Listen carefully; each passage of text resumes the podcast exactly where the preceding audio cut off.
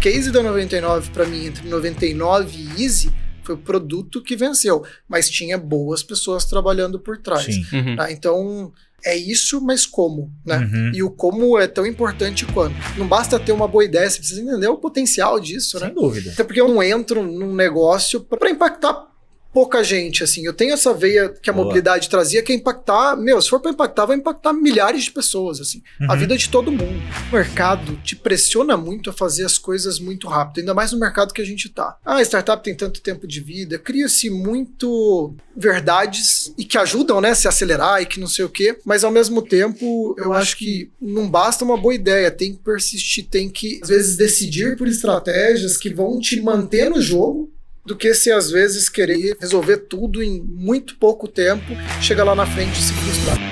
Olá pessoal, bem-vindos a mais um Superlógica Talks, o podcast em empreendedorismo e tecnologia da Superlógica. Eu sou André Baldini e tô aqui com meu parceiro, Marcelo Kuma. Grande Baldi. Tudo bem? Tudo na paz, graças a Deus. E hoje aqui dividindo a bancada com a gente, o Benedito Moreira, cofundador da Mano Help, vulgo Benê, né? Benê. Aí. Benê, seja bem-vindo. Obrigado, obrigado. Prazer estar aqui, Benê, com você, viu? Obrigado pelo espaço, obrigado Legal. pela oportunidade, prazer é nosso falar aqui. Show. Ótimo. Benê, seguinte, cara, conta pra gente o que é a Mano Help. A Manu ela é uma solução que ajuda síndicos e administradoras de condomínio a resolver os problemas de manutenção predial. Então, a gente criou uma solução focada no síndico, focado na administradora, para entender tudo que tem dentro de uma edificação, né? Como que você faz para manter todos esses ativos existentes na edificação, aumentar uhum. a vida útil dessa edificação, máquinas, equipamentos, áreas, e tudo isso de uma forma descomplicada, já que manutenção predial é um tema tão complexo, tão específico, tão técnico. E a gente faz isso com uma experiência completa para o nosso cliente, desde mapear tudo que tem dentro de um condomínio, uhum. criar cronogramas de manutenções e o melhor, resolver o problema conectando o condomínio, o síndico, a um fornecedor. Que legal. Entendi. Mas vamos lá. Então, é, é só Manu, não tem mais Help? Ou porque o nome, o nome é, no mínimo, curioso. É Manu Help. É Manu Help. É Manu Help. E é exatamente por isso, porque a ideia, o objetivo inicial era dar um help para o síndico, era Sim. ajudar a, o síndico, o administrador ou gestores prediais. A gente sentiu essa necessidade né? Quando a gente começou a ter aí algumas experiências com condomínio, que a gente acho que já vai contar aí um pouco dessa história uh, a gente achou legal ter esse help, porque é a pegada mesmo do, do, de quando aparece um problema no condomínio. Me dá uma ajuda, me dá um help, né? Sabe aquela sensação do botão de pânico? Quebrou aqui alguma coisa, e agora? Socorro. Alguém tem que te ajudar e a Manu tá aí para ele. Legal. Porque é ali que você faz a diferença no, nessa, nessa. Não só na agilidade, mas na conexão, né? Exatamente. Mas tem um grande desafio, acho que vocês, né, Benê? Porque culturalmente, né, o brasileiro não tá ali é, pensando na manutenção é, como algo algo necessário, né?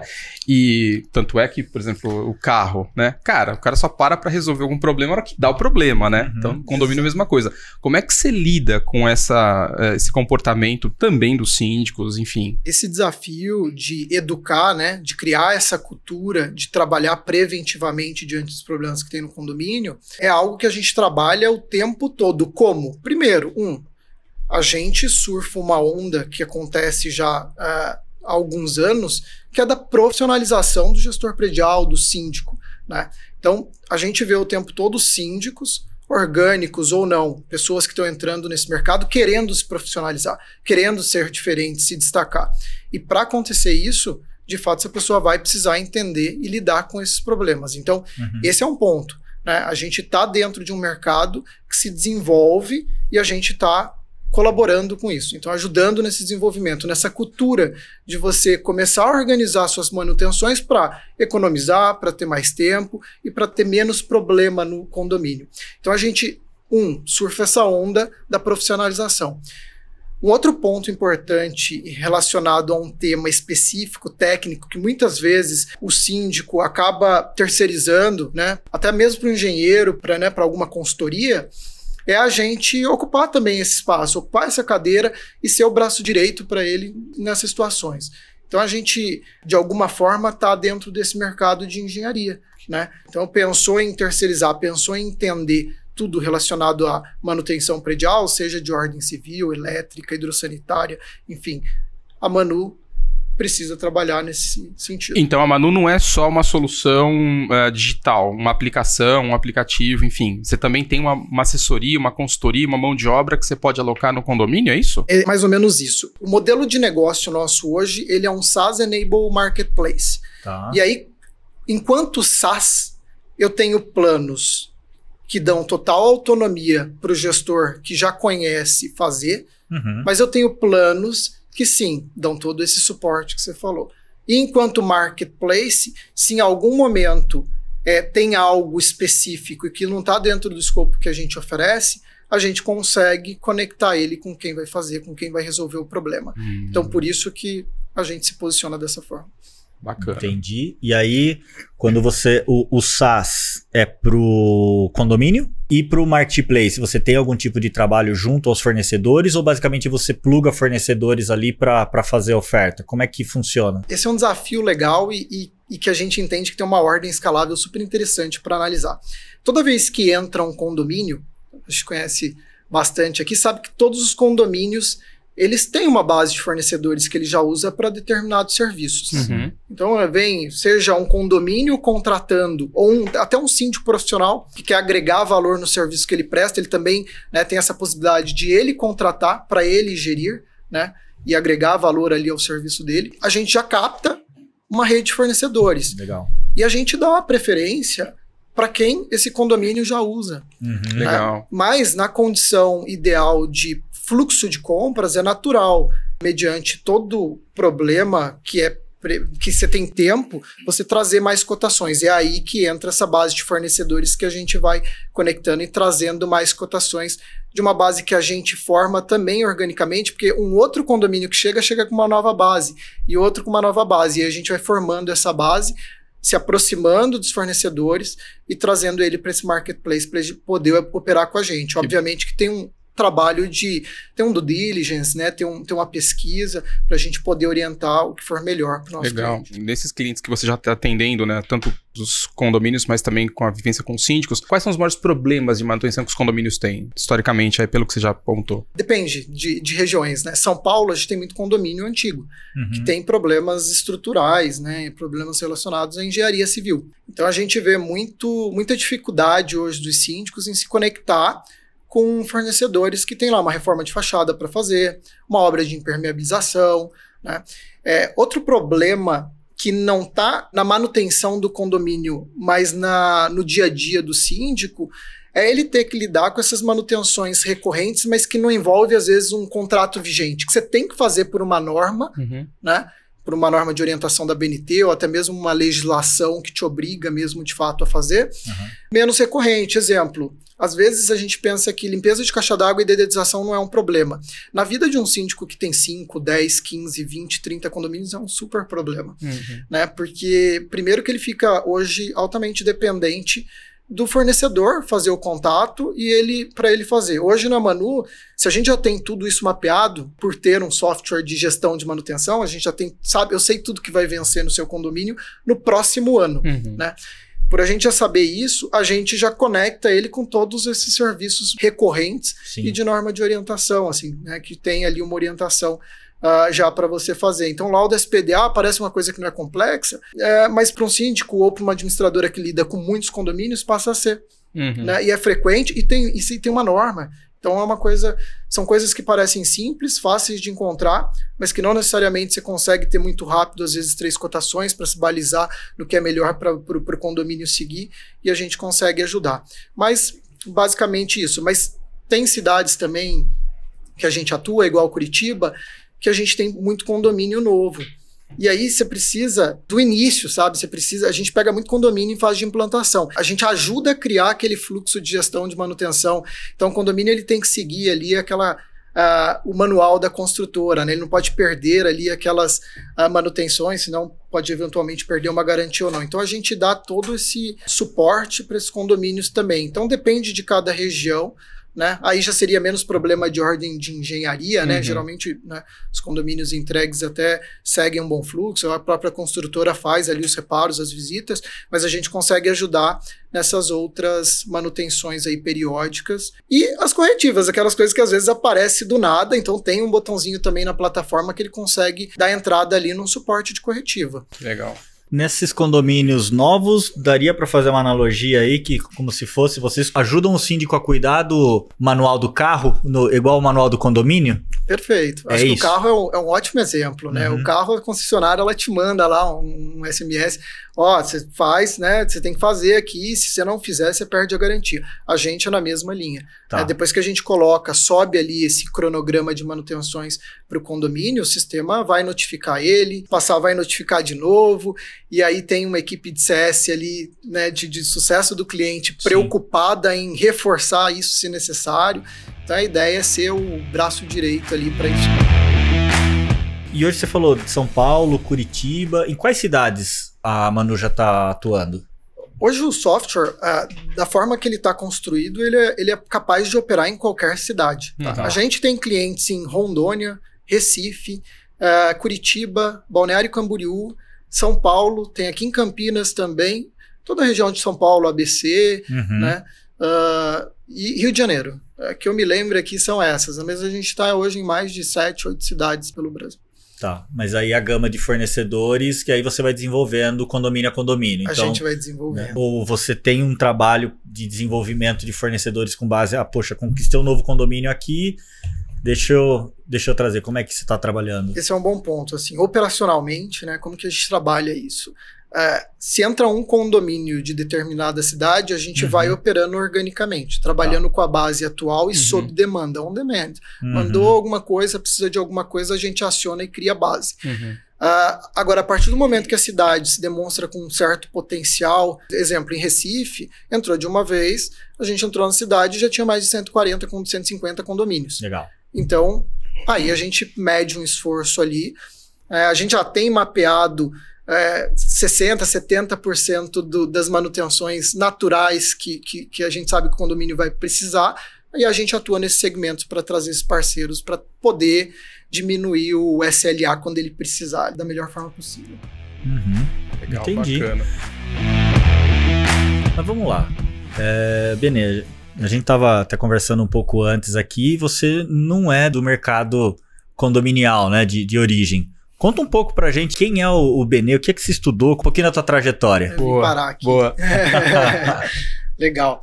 Bom, eu sou nascido em Cuiabá, Mato Grosso. Tá, eu Cuiabá. fiz faculdade de administração lá e gestão de negócios imobiliários, então já tinha, já estava criando ali Ah. um pé no mercado imobiliário. Uhum. Mas na época eu tinha muito interesse de. Na época tava- tinha um boom ali, em 2004, enfim, tinha um boom no mercado imobiliário. Eu estava atuando principalmente com, com vendas, lançamento ali. Sim. E, e aí, depois ah, dessa formação, eu quis me aventurar no Nordeste. Eu quis me mudar para Fortaleza. Eu tinha um grupo de amigos que tinha ido, estava trabalhando por lá, também estava atuando ali no, né, no mercado imobiliário, também muito lançamento ali na região da Beira Mar. Tinha essa vontade de ir para praia. Eu já morava numa cidade muito quente, Pegou o ponto. muito Eu quente. tava olhando aqui Você pra... tá- tava esperando Cansou pra de passar calor em Cuiabá, falei, vou pra Fortaleza. Cara, o que que falta Mas em tinha Cuiabá? praia, né? Vai ser O que que falta em Cuiabá para ser perfeito? Olha só. praia. Praia. Criaram um manso. Legal pra É. caramba. Mas eu gostava de uma praia. Foi Fortaleza é mais legal que nem É. Jacaré tem. Jacaré é só no mar. é, Panta- é, Pantanal, Pantanal tá em alta, né? É. Pantanal tá em alta. E, e aí eu tinha essa vontade de morar na praia. Fui pra Fortaleza. Tinha muito cuiabano lá também. E lá começou, né, a minha carreira, enfim. Foi quando eu fiz lá, aí lá eu fiz um MBA em gestão de negócios, eu continuei nesse mercado imobiliário. Lá eu empreendi pela primeira vez, não deu certo. Em quê? Cuiabá. Ah, eu empreendi na época, era é, Mid Indoor. A gente acreditava que em São Paulo tinha recém lançado a. a e- e- a lei, a lei de, que proibia né, a Ah, outdoor, cidade limpa, né? Cidade limpa, Aham. isso. E aí eu falei, cara, isso faz sentido, vai expandir. Eu, na época eu achava que isso ia expandir para lá, não funcionou, então Mid Indoor não pegou tanto. E aí lá eu saí do negócio.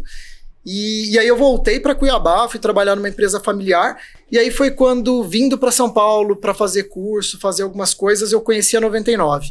Aí lá foi a escola da vida, foi a faculdade, foi aonde eu, assim, foi o que me, de fato, posicionou para o mercado em geral. Na 99 eu passei cinco anos, eu fiz a expansão da operação da 99, do início da 99, quando tinha mais, menos de 10 pessoas, para todo o Nordeste. Então eu morei em Fortaleza, Recife, Salvador, eu tocava Manaus, Belém e todas as cidades adjacentes ali, né? São Luís, Piauí, todas as cidades menores também. Então, legal. nessa brincadeira, a gente ficou três anos assim, eu morei um ano em cada uma dessas capitais para botar a operação da 99 de pé nessas cidades. Uhum. E aí, eu, é, pela própria 99, eu vim e assumi uma cidade maior que era o Rio de Janeiro. E aí eu morei mais uns três Uhum. anos no Rio de Janeiro. Quando eu saí da 99, também os, né, já tinha feito deal lá com a Didi da China, Tá. já trabalhei um tempo com chineses também. Eu resolvi vir para São Paulo, que eu acho que no final foi se tornando aí o grande objetivo de vida, porque eu achava que aqui é onde tudo acontecia, enfim.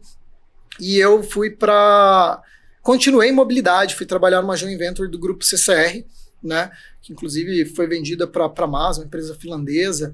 E nesse processo eu percebi que eu já estava há bastante tempo nesse mercado, eu queria sair um pouco da zona de conforto. E como eu tinha lá no início aquela formação do mercado imobiliário, eu falei, cara, quero voltar. Assim, duas coisas que me parece que, que, que- fazem sentido para minha vida. Foi quando eu recebi um convite para tocar uma área de growth de uma administradora digital na época, Uhum. que e que eu conheci um pouco mais do mercado condominial. E dentro desse processo, eu tocava área de growth e, e ainda trabalhei um pouco próximo de M&A, eu comecei a conversar, além de síndico de todo o país, assim, porque era uma administradora digital, né, ela vendia para todo o Brasil, eu conversava com administradoras menores para eventualmente fazer aquela coisa de aquisição mesmo, né, de Uhum. carteira, enfim. E eu comecei ali a, a apaixonar por esse mercado, porque eu vi que era um mercado em formação, estava começando aquela figura do síndico profissional, né, aquele processo de quando você olhava né, para prédio com síndico orgânico, faltando ali né, gente capacitada, o desafio né, do síndico lidar com, nossa, muita coisa diferente, né, relacionamento com pessoas, coisas mais técnicas, e foi ali que brilhou meus olhos para estar nesse mercado hoje. Então minha história para parar aqui foi basicamente essa, começando no mercado imobiliário, passando por mobilidade e depois voltando para o mercado. Interessante, eu né? vou explorar mais esse final ainda, né? Mas eu Não, queria... e o é, cara gosta de sofrer, né, cara? Porque trabalhar com administradora e depois trabalhar com manutenção de condomínio, cara. tá trabalhando com taxista. É, Boa, exatamente. Não, e- mas eu acho que é legal essa. E não é ruim trabalhar com taxista, pelo amor de Deus, pessoal. Não, É. não me interpretem mal. Mas né? é um desafio. Mas é um digitalizar- de digitalizar. Nossa, então, né? E, e o que você quer fazer também com operação predial talvez não vá ser tão diferente. Ou, né? Não, é um E- ótimo exemplo que você deu. Eu- eu- uma coisa que me fez lembrar é, em 2013, quando eu tinha que vender a 99 para cada taxista, a gente tinha que vender a 99. Não tinha 3G, eu acho, estava chegando 3G lá. nesse Infraestrutura também. né? Infraestrutura ruim e mais, não tinha smartphone, ninguém tinha, então eu tinha que fazer o cara comprar um smartphone para começar a usar a solução. Então foi bem Então, desafiador. hoje tá muito mais fácil, né? Exatamente, hoje você E, e, e 2013 é quando você começou com, com, 99, mobilidade, com a é. mobilidade Então a gente 99. não, não era só vender né, a, a ideia, né, o sonho. Você uhum. tinha que fazer o cara investir né, no, no smartphone, investir num plano que tinha ali um plano de dados interessante para ele de fato começar a usar o software. Então era bem desafiador. Bem desafiador.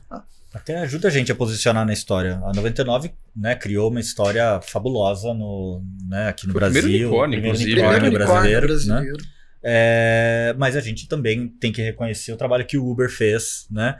Como é que era nessa época que você começou? O Uber já estava né? presente e a Easy E Taxi a também. É. Mas o Uber já estava presente na- nessa escalada da 99? Como é que era? Do Brasil, o, não. O timing, né? das- É, o timing das coisas é basicamente o seguinte. O Uber, ele chegou no Brasil, ah, se eu não me engano, em 2016, por Tá. ali. né? O Uber já estava consolidado em outras partes do mundo, principalmente nos Estados Unidos.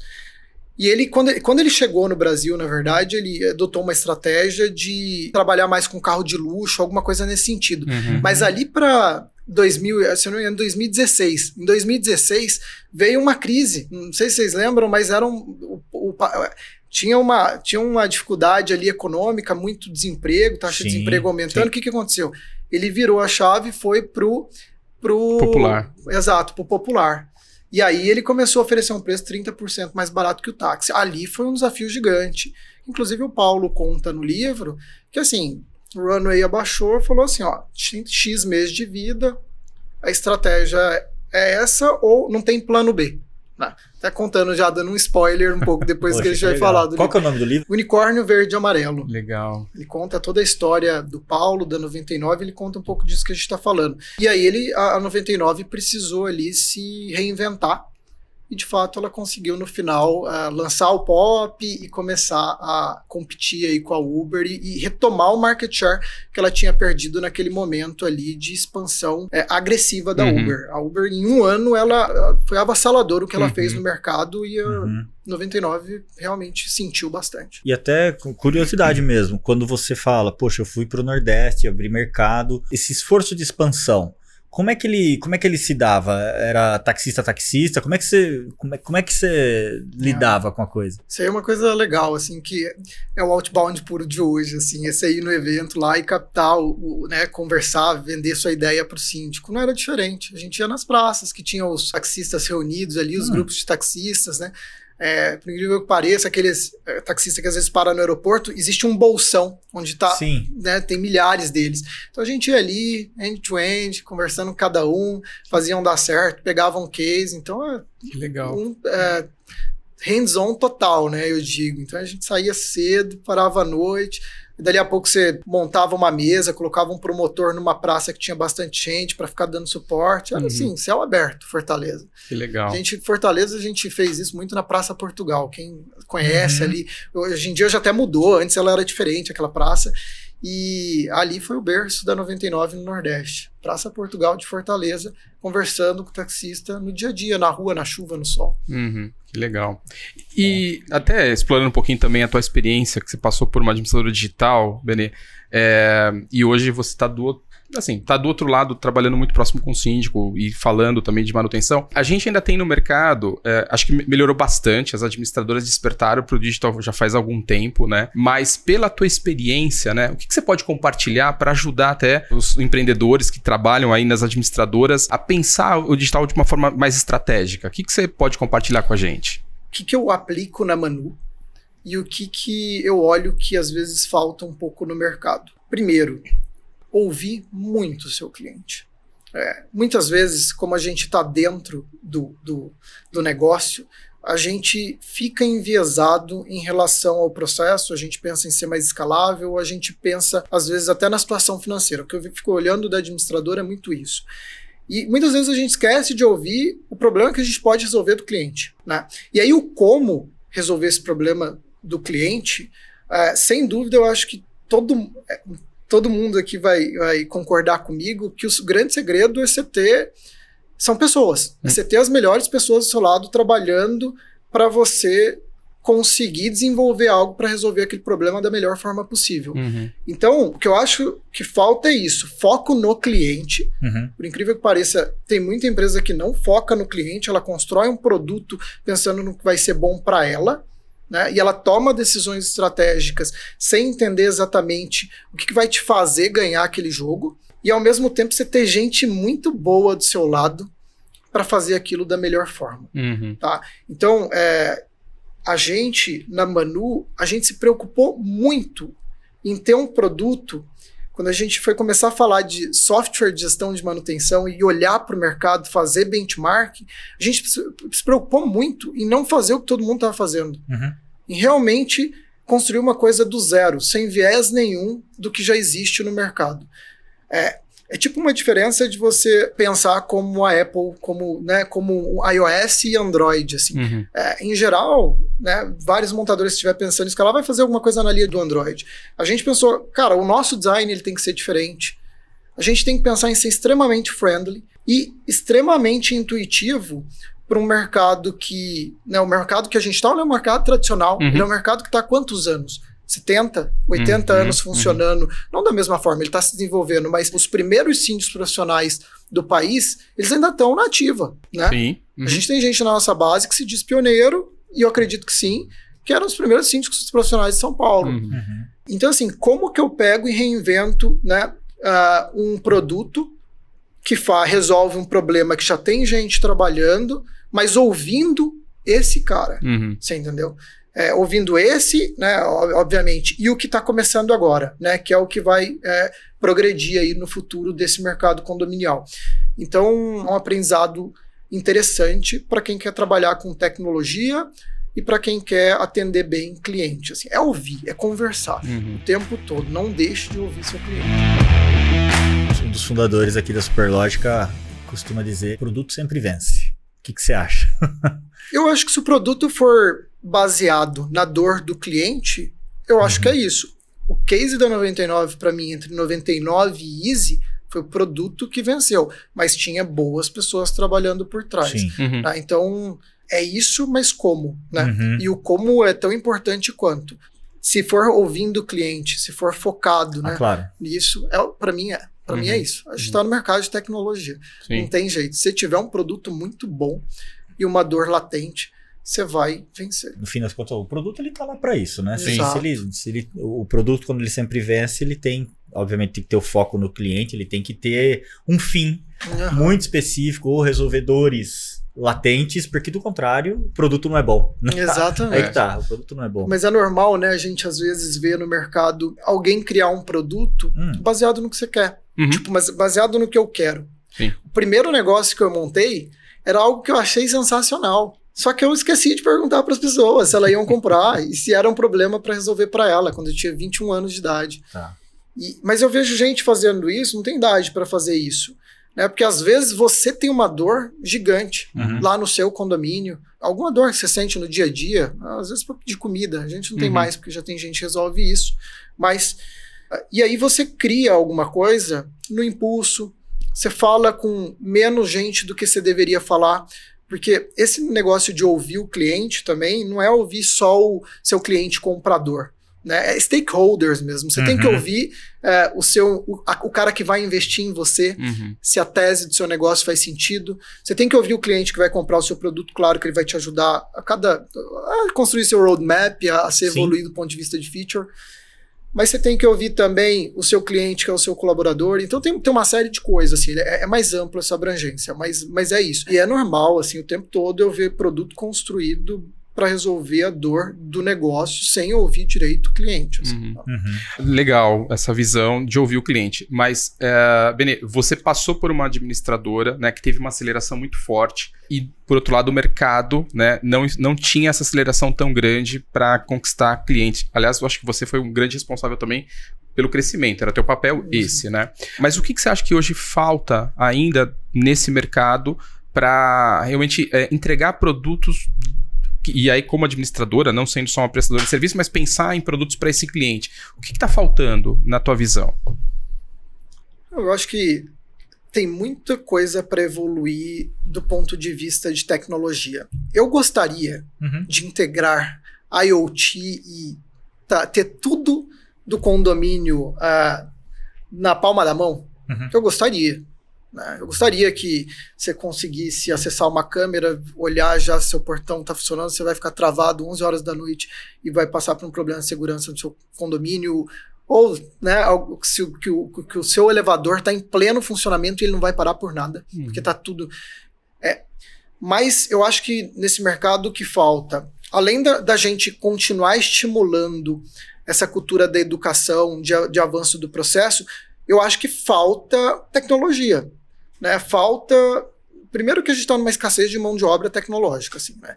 A gente sabe que, é. que tem, que assim, é muito difícil você formar equipe desenvolvedor como você gostaria. Uhum. Né? É muito difícil. Acho que quem está super capitalizado, maravilha, mas quem está chegando agora é mais difícil ainda, né? Porque você entra numa concorrência desleal. Então, eu acho que falta, de um lado, das empresas, a gente continuar se desenvolvendo para isso. Acho que a gente precisa de tempo, mas ao mesmo tempo, esse talk aqui é muito importante para o mercado, né? Para o síndico que vai ver, para o zelador que vai ver, para ele começar a entender que ele precisa se movimentar.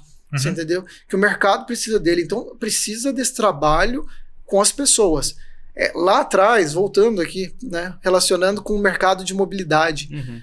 como que foi a migração da gente chamar uh, o, o, táxi por radiotáxi e começar a usar um smartphone para isso? Por que, que ainda tem condomínio, gestor de condomínio, que gere sem oferecer uma solução que eu possa emitir meu boleto, pagar tudo na palma da mão ou Uhum. visualizar a prestação de conta já num gráfico que eu não precise olhar as 50 linhas. Então, assim, tem um trabalho aqui cultural de fazer, de educação, que eu acho que é um processo normal dentro de um mercado super tradicional, que é o mercado condominial. Mas acelerar esse processo. É uma, a gente está nesse processo de descoberta. Eu não Uhum. tenho a fórmula. Assim. Se eu pudesse, eu realmente estava botando a boca no trombone para realmente tentar movimentar todo mundo. Eu sou parte desse processo. Eu acho que o que vocês fazem aqui é uma coisa super importante. Eu acho que vira o jogo lá na frente. Uhum. Bacana. Legal, legal. Obrigado. Legal. Te tenta in- inspirar, né? e É acho que. isso, é. E, e você, quando. Vamos lá, então. Aí saiu da administradora, né? Da administradora digital. E logo depois você decidiu mergulhar aí na manutenção, né? Então, você contou tua história, cheguei na, na manutenção. Como é que foi? Como é que foram esses primeiros meses e onde, onde você decidiu investir efetivamente?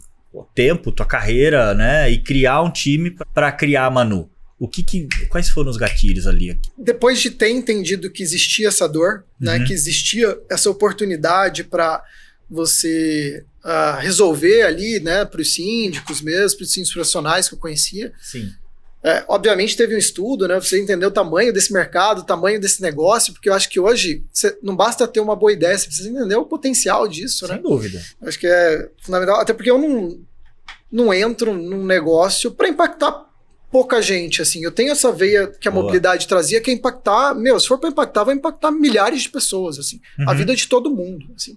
E aí, nesse processo de estudo, eu e mais uma pessoa que eu tinha trabalhado, que era síndico profissional, foi Legal. síndico profissional, então sentiu a dor no dia a dia, que é o Ângelo, que fica em Curitiba, que é sócio da Manu. Legal. Tá. É, eu e ele, a gente começou a fazer esse estudo e a gente começou a falar, cara, manutenção predial, além de ser essencial, fundamental, ela tem um potencial de mercado de, de impactar todas as famílias que estão dentro do condomínio, mas indo além, assim. Acho que no futuro a gente não tem que resolver é, o problema só do B2B, do condomínio. Você tem um mercado todo para trabalhar. Eu tive problema para encontrar pintor para o meu apartamento. Uhum. Você Uhum. entendeu? Eu tive problema para, sei lá, no passado para trocar resistência que eu tinha medo, você entendeu?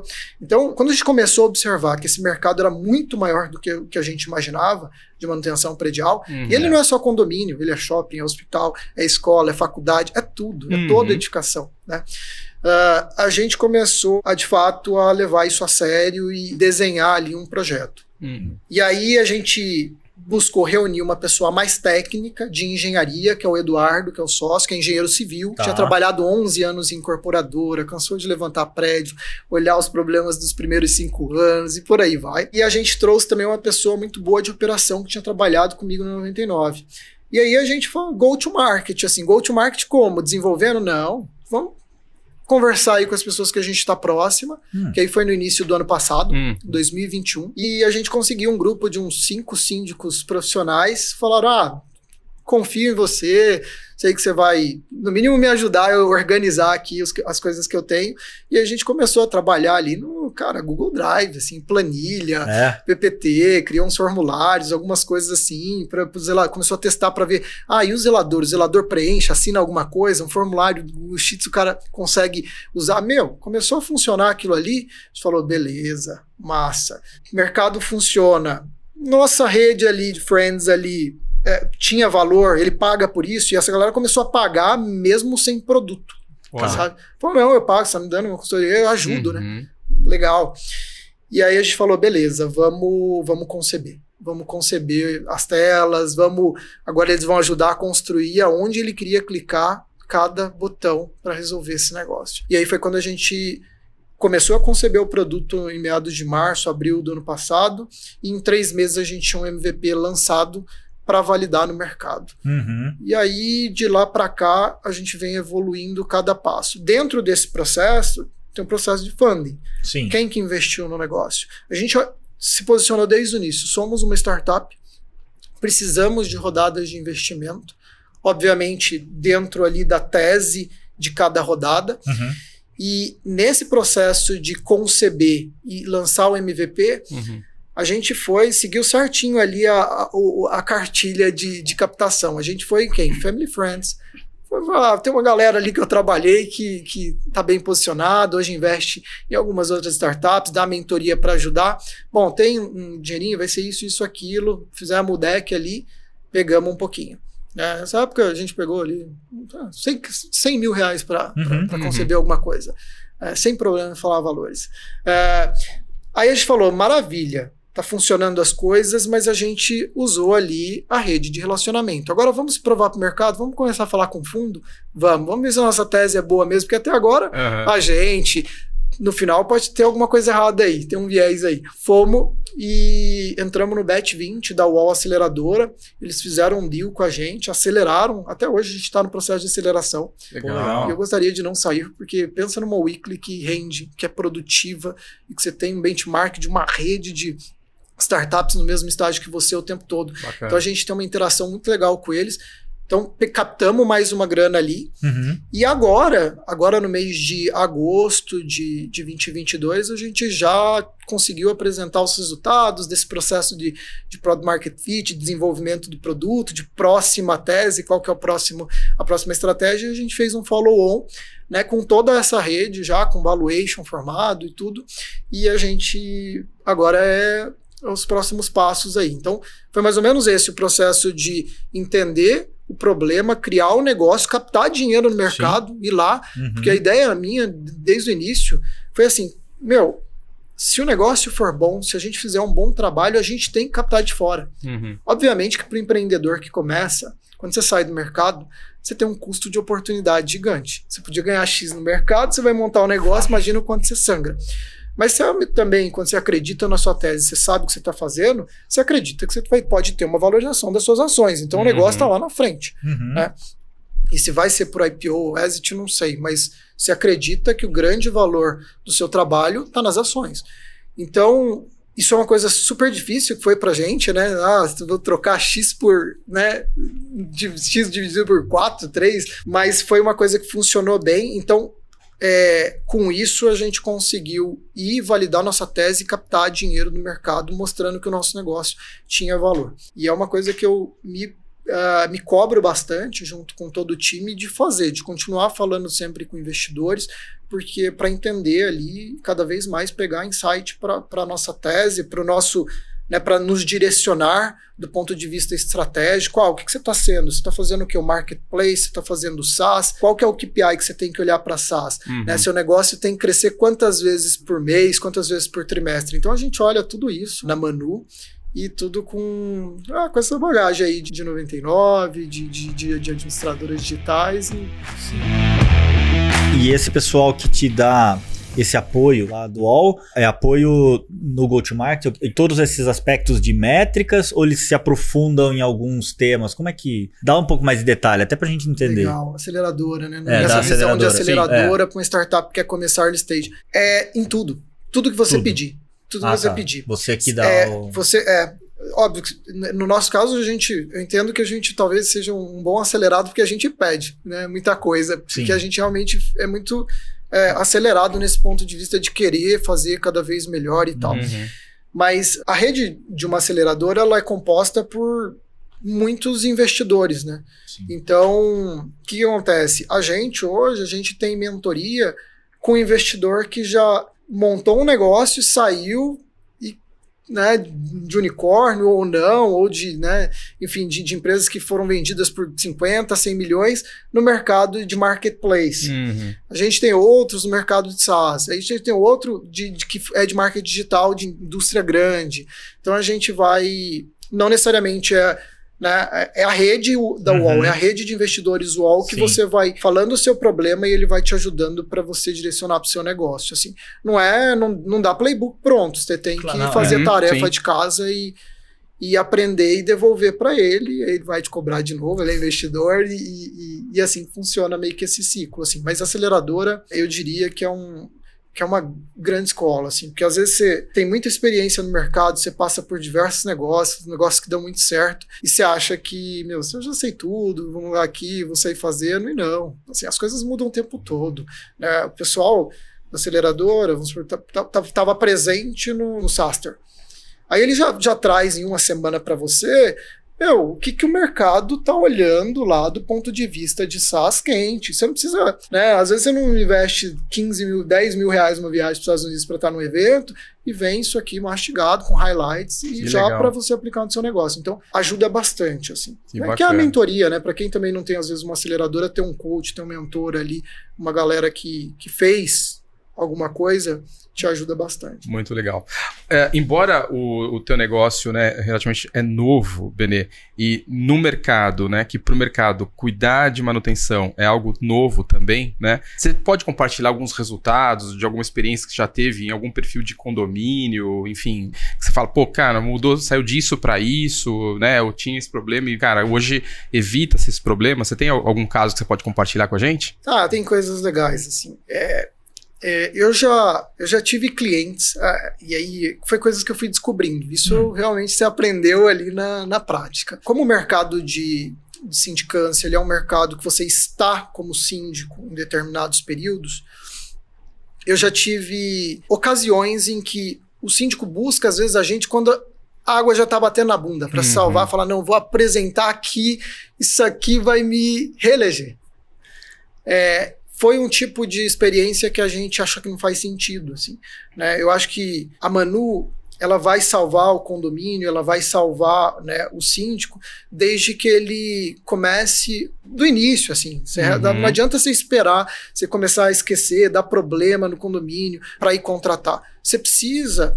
É, começou uma gestão de um condomínio, apresenta a solução, né? fala com a gente, coloca lá dentro do seu pitch e apresenta que você tem essa solução para isso, porque assim, esse é um exemplo de coisas que, que não dá para resolver. É um perfil de, não necessariamente de, de, de persona do síndico, mas de, de atuação que é muito comum, né? Às vezes no mercado, você achar que uma solução vai salvar um problema que você vem construindo há um, dois, três anos. Não salva. Uhum. Você entendeu? Você precisa fazer um trabalho sério desde o início, assim. Isso a gente cobra pra caramba. Hoje, quando chega um síndico, a gente às vezes, quando a gente tem espaço, né? Porque às vezes é possível contratar direto ali, a gente vai ver já tá contratado.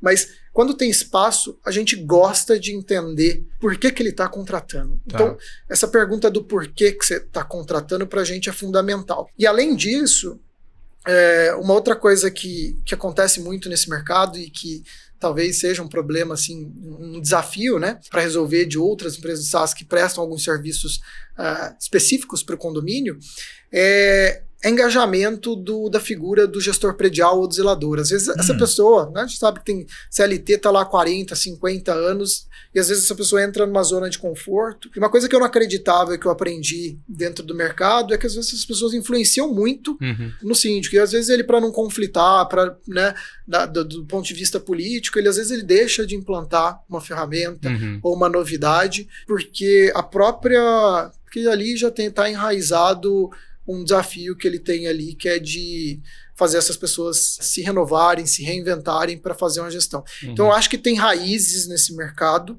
que, que o produto é, precisa da ajuda dos novos gestores para realmente pegar. Isso é uma das coisas que eu acho que atrapalha a atração, né? A Uhum, atração uhum. do que você falou de, de escalabilidade, né? Que, que a gente tem que educar, a gente tem que cada vez mais fomentar curso para os zeladores, trazer as coisas e coisas fáceis, coisas boas para Uhum. ele usar, né? Coisas intuitivas e ajudar essas pessoas a se reinventarem para ir. Mas esse tipo de cliente, esse tipo de perfil, a gente já teve passagens pela Manu e não, a gente não, não acha que é, o, que é o caminho. Não é o cliente hoje que eu acho que, que vai brilhar com a Manu.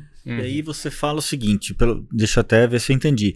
O síndico, basicamente, é quem contrata ali o teu serviço, mas você tem uma interface tremenda com o zelador. Interface Que é tremenda. ele quem opera, como é que. E o, e o zelador de, do condomínio em si? Porque tem muitas vezes que o zelador do condomínio ele que é o, faz tudo, né? É isso, é isso. É, um dos recursos da aplicação depende bastante da figura do zelador. Pra ele Que é alimentar. para ele alimentar. alimentar. Abrir OS, ordem de serviço. Sim. Quando se fala de manutenção, fala de abrir OS. Uhum, uhum. Quem consegue abrir uma OS? O síndico? Não. Não, o zelador. Então, o zelador que consegue é, trabalhar nesse recurso e deixar mais completo esse fluxo de gestão de manutenção predial depende dele. É, assim como é, tem recursos que dependem do síndico. Exemplo, tem lá uma manutenção que vai vencer no próximo mês. Né? A Manu começa a atuar com os fornecedores é um mês antes. Uhum. E um mês antes, eu já entrego lá três propostas pro, pro síndico, né? Que eu sei que ia vencer, eu já conheço lá o, o fornecedor que ele usa, que ele gosta, respeito, e coloco lá como primeira proposta a que ele já usa, e mais duas. Essa geralmente é uma, é uma feature que ele usa, ele que escolhe, ele que escolhe a Uhum. forma que vai pagar. Então tem coisas que impactam o zelador, Sim. do nosso ponto, e tem coisas que impactam o síndico também. E aí tem também o acesso de visualização para conselheiro, morador, tem tudo isso. Mas é fundamental que os zeladores e os síndicos usem, porque no final ali, eles que tomam as principais decisões ali Uhum. de gestão, né? Bacana. Essa questão da manutenção, né, que eu até entendi o que você comentou, putz, você não gosta de pegar batata quente, né, porque não é um cliente que vai ter uma experiência boa, né? Por outro lado, você tem um trabalho também de conscientização do quanto é importante ter uma manutenção preventiva, um planejamento bem executado, né? E você comentou sobre a questão da profissionalização, né, do mercado, e acho que isso tem tudo para ampliar cada vez mais. Na tua visão, o quanto a gente está distante, né, de ter aplicações tipo de internet das coisas, eh, digitalização da operação predial, para que eh, alguns elementos ativos lá dentro né, possam alimentar eh, todo um sistema como o teu. Quanto distante a gente está disso, na tua visão? Isso já é realidade, mas eu não acho barato, tá? Tá. Quando a gente montou a Manu, um dos principais ah, valores que a gente queria era democratizar a ferramenta. Assim, no Brasil tem 500 mil condomínios. Se a gente quer, eh, sei lá, penso até em meio ambiente, né? Porque à medida que você retrofita, co- reconstrói, você tem um- uma série de problemas aí maiores do que só, só o business. É, quando a gente começou a pensar isso, a gente falou, mas como tornar isso barato? Como fazer com que isso impacte centavos na conta do síndico ou do condomínio? Né? Tem condomínio que paga, tem, tem síndico que, que realmente usa. Como faz isso? E aí, um dos desafios foi tornar a Manu nisso, né? Então, as escolhas tecnológicas e por aí Uhum, vai, né? O uhum. que, qual feature que vai tornar o negócio escalável. E até aqui, a gente conseguiu seguir essa estratégia de algo democrático, aplicável em qualquer condomínio. Uhum. Porque quando você previne, também você começa a economizar com corretiva. Então, Sim. simples. Vale a pena, ainda que fosse mais caro. Só que a IoT não é uma coisa tão simples. Envolve hardware, envolve equipamento, você tem que colocar lá. Então, esse CAPEX, né, que você tem que ir lá Uhum, investir, que o condomínio tem que investir, eu tenho demanda, só que hoje também eu acho que quem pode mudar isso, acelerar o tempo, Uhum. fazer para ontem, são empresas extremamente capitalizadas. Então, se eu quiser democratizar, dá, eu diluir isso em 36 vezes para o condomínio, eu vou ter lá uma assinatura é, interessante para ele? É, vai ficar, vai funcionar. E eu tenho certeza que um monte de síndico vai querer. Uhum. Ah, tá baixando reservatório, pum, apita. Uhum. Tá, né, fazendo barulho, uma preenchida. Tá fazendo barulho na negócio do eleva- na- no cabo de aço do elevador, Uhum. hum, apita. Só que hoje depende um pouco disso. Acho que o timing é para hoje. assim. Uhum. Acho que são coisas que vão acontecer muito rápido. Uhum. Acho que se um ano a gente sentar aqui, talvez o Manu já tenha lá pelo menos uns 3, 4 equipamentos com IoT. Legal. Tá? E um plano, obviamente, um pouco mais caro. Mas eu acho que isso tem que ser democrático. Não adianta eu pegar e ficar criando aqui um produto só para o alto do alto padrão. Pode ser uma estratégia? Pode ser. Mas a gente aqui, dentro dos nossos valores, está em fazer algo democrático, algo expansivo, que todo Acessível, mundo né? possa ter. Exato. Bacana. Falando em valores e cultura, como é que você cuida da cultura da Manu? Eu acho que cultura acho que está muito baseado nas pessoas que a gente traz. Assim. Aham. É, a gente é um time super enxuto. né? 99 tinha um valor que eu trouxe para minha vida, assim, de negócios, que é ah, fazer mais com menos. Uhum. né? Então a gente trabalha com pouca gente e a gente conseguiu eh, contratar essa base que eu acredito que vai levar a Manu né, para outro patamar, para duas, três, quatro vezes mais do ponto de vista de colaborador, com, com, com essa cultura que a gente construiu até agora, que são pessoas com, com valores ah, do ponto de vista de faça mais com menos, faça a coisa certa. Uhum. Né? Eu acho que a cultura de, meu, tá fazendo alguma coisa, suou estranho, cara, não faz, você entendeu? Transparência. Acho que esse mercado precisa muito de transparência. Então, quando a gente criou a aplicação, a gente falou, cara, a gente tem que dar isso aqui, visibilidade pro morador. O morador tem que poder ver, se ele quiser, por um QR Code, ele consegue fazer tudo isso com o Uhum. aplicativo.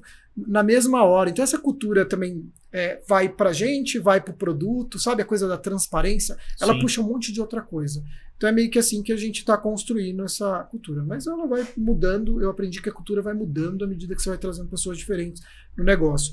Mas essa base que eu consegui participar e formar é importante que venha com, com alguns valores como esse para mim que são fundamentais.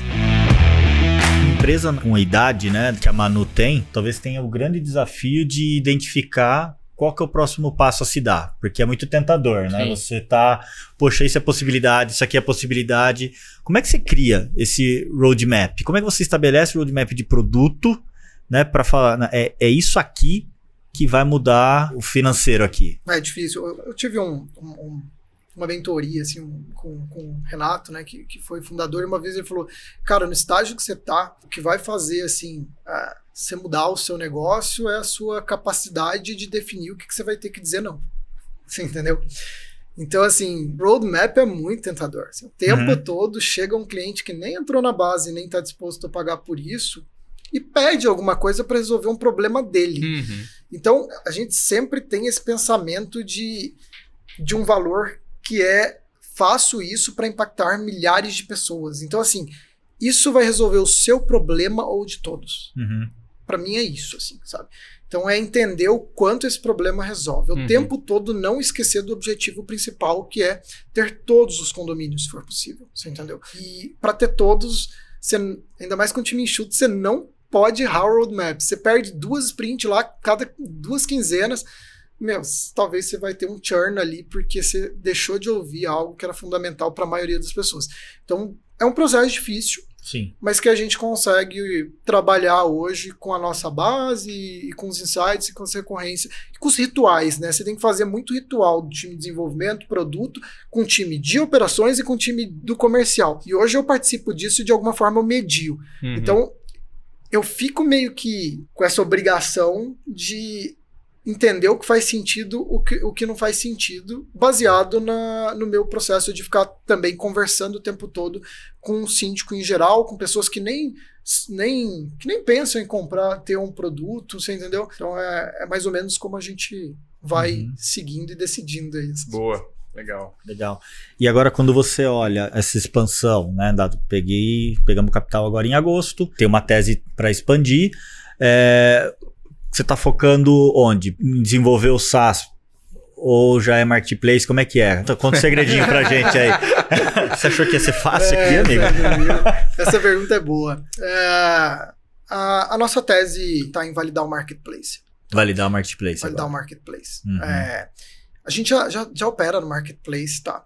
Mas eu acho que tá faltando alguém fazer isso e fazer de uma forma interessante, do ponto de vista de produto, de experiência do usuário, Uhum. em realmente ter um marketplace para o mercado condominial é, completo, que abrange pelo menos ali 70%, 80% dos problemas recorrentes Uhum. e que de fato esteja nesse meio. Então, assim, cara, eu não quero só conectar você com o fornecedor, Uhum. tá? Isso, tal, um hub de cotação também não vai resolver esse problema, porque vai chegar um monte de e-mail, precisa de um monte de fornecedor e a gente consegue filtrar tudo isso. Você que faz o contato se você quiser, mas eu acho que precisa transacionar isso. Uhum. Né? Tenho conversado com algumas startups que criaram um negócio que é basicamente assim: o condomínio, você, você recebe né, o dinheiro ali da manutenção da fachada, reforma de fachada, fala de Uhum, budget uhum. alto. E esse valor ele só vai sendo entregue para o fornecedor à medida que ele entrega o cronograma de execução da obra. Uhum. Eu acho que a gente tem que chegar num nível de que o serviço ele é pago conforme a execução Uhum.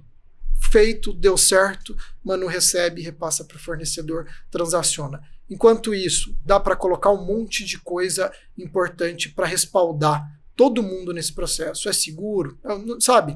É, Uhum. então é o marketplace. É. O Real, desafio de aí, é, eu acho que isso tem um valor, né? O cliente precisa disso, porque toda hora que ele contrata uma reforma como essa, mas tem um desafio de escalar isso grande, né? grande. Então- A gente já fez experiências, tá? A gente já teve experiências em transacionar o marketplace, repassar a parte do fornecedor, ter tudo alinhado e avaliado pelos síndicos, mas tem aí uma um, um, desafio enorme do ponto de vista de desenvolvimento e de cultura Uhum, também, né? uhum. E de continuar conscientizando as pessoas do que é melhor e do que pode ser mais eficiente, né? Sim. Porque vocês concordam? O tempo todo eu ouço falar assim: ah, paguei um fornecedor para fazer uma obra, cara, fez metade Sim.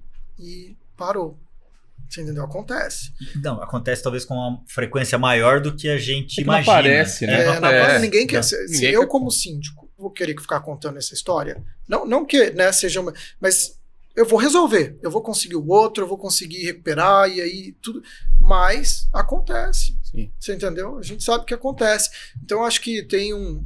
Marketplace também não é só conectar fornecedor, não é só entregar três propostas, tem todo um desafio de, de alguma forma, deixar que toda essa agregar transação algo segura. no, né, no processo, né? Não, falando de todas as aqui. pontas, né? Sim. Porque eu acho que tem esse ponto do síndico, mas pro fornecedor também você tem que Uhum. ser relevante. E aí você vai ter que lidar aí com o desafio do, do ovo e da galinha, né? Tem que ter condomínios, tem que ter fornecedores. Esse é um grande né? desafio. É. Por isso que eu acho que existem caminhos e, e não dá para abraçar o mundo.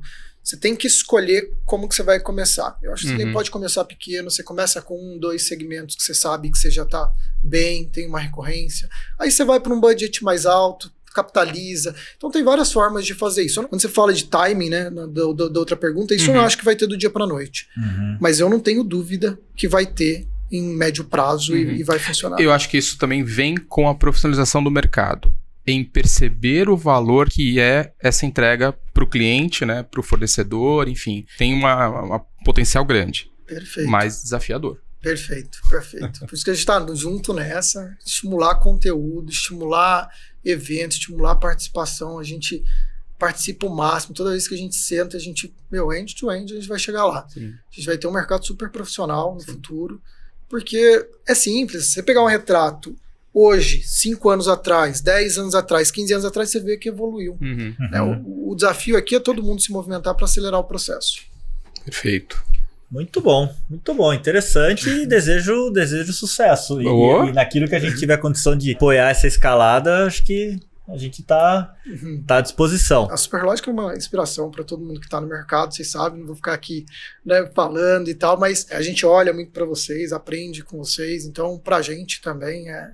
Legal. Não, e para nós, até bacana esse teu feedback, né, Benê, pelo seguinte, né, Baldini? Dado o, o tamanho que a Superlógica tem hoje, né, estar próximos de pessoas como você, né, um empreendedor, né, que está criando um negócio para o nosso mercado condominial, também é inspirador para outras pessoas também estarem incentivadas, né, cara, a ajudar esse mercado a crescer, né? Porque aí todo mundo ganha, a sociedade ganha, porque as pessoas vão, no teu caso, vão economizar na manutenção predial, né? O síndico ganha, porque vai ter mais clientes valorizando o trabalho dele, então, né, acho que é bem importante também, né? Essa tua disposição de abrir isso pra gente aqui, né? Sem dúvida. E eu acho que a, a dificuldade, muitas vezes, que você enfrenta nessa escala, né? Poxa, como é que.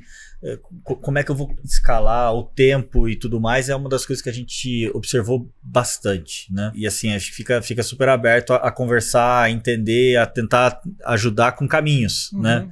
Possibilidades mesmo. Sim. Porque a, a gente já viu, cara, tanta ideia boa que vem. eh, você fala, cara, é, é essa, e de repente É. naufraga, né? Porque é difícil essa escalada, né? A tração, muitas vezes, ela não ocorre no tempo. que- é o que o mercado te pressiona muito a fazer as coisas muito rápido, ainda mais no mercado que a gente está. Né? Uhum. Ah, a startup tem tanto tempo de vida, cria-se muito verdades e que ajudam, né, se acelerar e que não sei o quê, mas ao mesmo tempo eu acho que não basta uma boa ideia, tem que persistir, tem que às vezes decidir por estratégias que vão te manter no jogo, você entendeu? Do que se às vezes querer resolver tudo em muito pouco tempo, chega lá na frente e se frustrar. Esse mercado Sim. ele é desafiador, ele é tradicional, ele é um mercado que precisa de, de, de bastante gente, né? não vai ser um player que vai conseguir acelerar ele. Uhum. E então ter essa consciência né, vai te fazer com que você mantenha no jogo. E não dá para pensar também só como. né, o mercado de investimento está tá, tá ensinando isso agora. Né, porque antes É. os caras investiam né, na tese, na ideia. Meu, vamos fazer resultado, vamos fazer esse negócio dar lucro, não precisa pegar todo o dinheiro e sair gastando em, Uhum. em growth, sair gastando em marketing, não, vamos lá, vamos no, né, a 99 cresceu muito no boca a boca, ela tinha muito menos dinheiro do que a Easy Taxi, Uhum. muito menos dinheiro, e à medida que a gente conseguia fazer o negócio né, bem feito ali no dia a dia, o negócio se torna, ah, ele viraliza. né, Sustentável. exato. É. É, mas Legal. acho que você trouxe um negócio que é importantíssimo. O mercado não tá líquido agora. Então, Exatamente. dar resultado É palavra de ordem. é palavra de ordem. palavra de Caixa é rei, né? Isso, Cuida break bem vá, dele. Break vá e, e fazer caixa, é isso. Porque enquanto não, né, não passar esse período, e a gente não sabe quando vai né, passar, Exato, exato. né, não, não adianta sair tomando nenhum tipo de atitude A loucura, né? loucura. Pra SAS até outro dia era, se você não tá dando prejuízo, Tá tudo nada, você bem. tá errado, né? Se, se não, né? Agora, Triple, triple, double, double. e- exato, exato. Não, é, pois é, ficou mais difícil. Mas, cara, foco, resiliência, que tenho certeza que tem, né, tem um futuro brilhante pela frente. Isso é, aí. legal. E falando de resiliência, como é que você cuida da cabeça, né? Empreender não é simples. O que, que você gosta de fazer? O que, que te, te ajuda a manter a cabeça em ordem? É, eu tô. Mesmo que você não esteja fazendo hoje, né? Mesmo que eu não esteja fazendo hoje. A gente falou um pouquinho antes de entrar aqui que minha paixão era stand-up paddle. Né? Eu fui atleta de stand-up paddle super race amador, né? No, no- Tá. no Nordeste, em Fortaleza. Então eu amava isso, ir pro mar todo final de semana, sábado, domingo, renovava. Voltava segunda, pô, saí um mês de férias, o que, que aconteceu? e, e aqui eu não consigo fazer isso em São Paulo.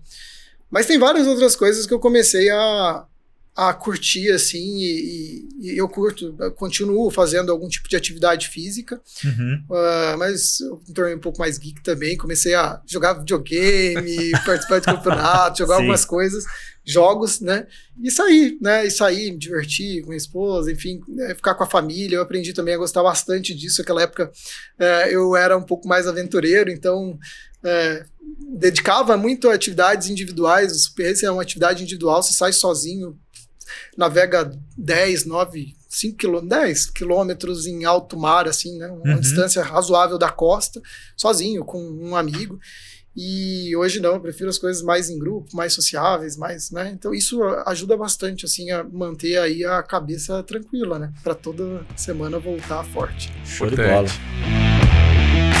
E como é que você se atualiza? O que, que você curte ler? Ou ou como é que você faz para se manter atualizado nesse, no mercado? Eu gosto de conversar com um empreendedor. Tá.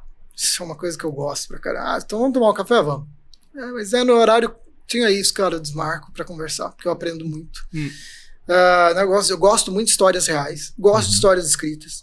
Né? Então, eu trouxe aqui o Uni- Unicórnio Verde e Amarelo porque eu acho que ele ensina muita coisa. Sabe filme de ação? Sim. Tem dois tipos de filme de ação. O que começa ah, daquela coisa tipo 007, Uhum. e tem aquele outro que começa um pouco mais tranquilo, vai ficando, né, acelera no meio. Unicórnio verde e amarelo começa, o primeiro tópico é game over, tipo, game over. Tipo, então assim, é tipo 007, assim, ele Uhum. começa. Então eu gosto desse Acelerado. tipo de, de história, sabe? Eu gosto de história começa acelerada e depois você vai contando tudo isso. Eu tento me atualizar ah, que eu acho difícil com o volume de conteúdo que a gente recebe hoje, é, com alguns livros, mas eu gosto mesmo ali de, de eu tenho alguns sites que eu uh, acompanho, alguns blogs, o próprio Saster, eu acompanho aqui o Superlógica Talks. Tô Bom muito esse aí, próximo. viu? É, se quiser saber do mercado. Curte e compartilha. Ah, exatamente. E também eu estou muito próximo ali, eu sempre faço questão de visitar o pessoal do Síndico Lab. Né? Então o pessoal Bacana, gera um Rafael, conteúdo, Márcio. o Rafa, o Márcio, o Stefan, traz muita coisa nova, né? Porque eles olham isso ali, eles estão incubando, estão falando com muito fornecedor, eles sabem o que está atualizado.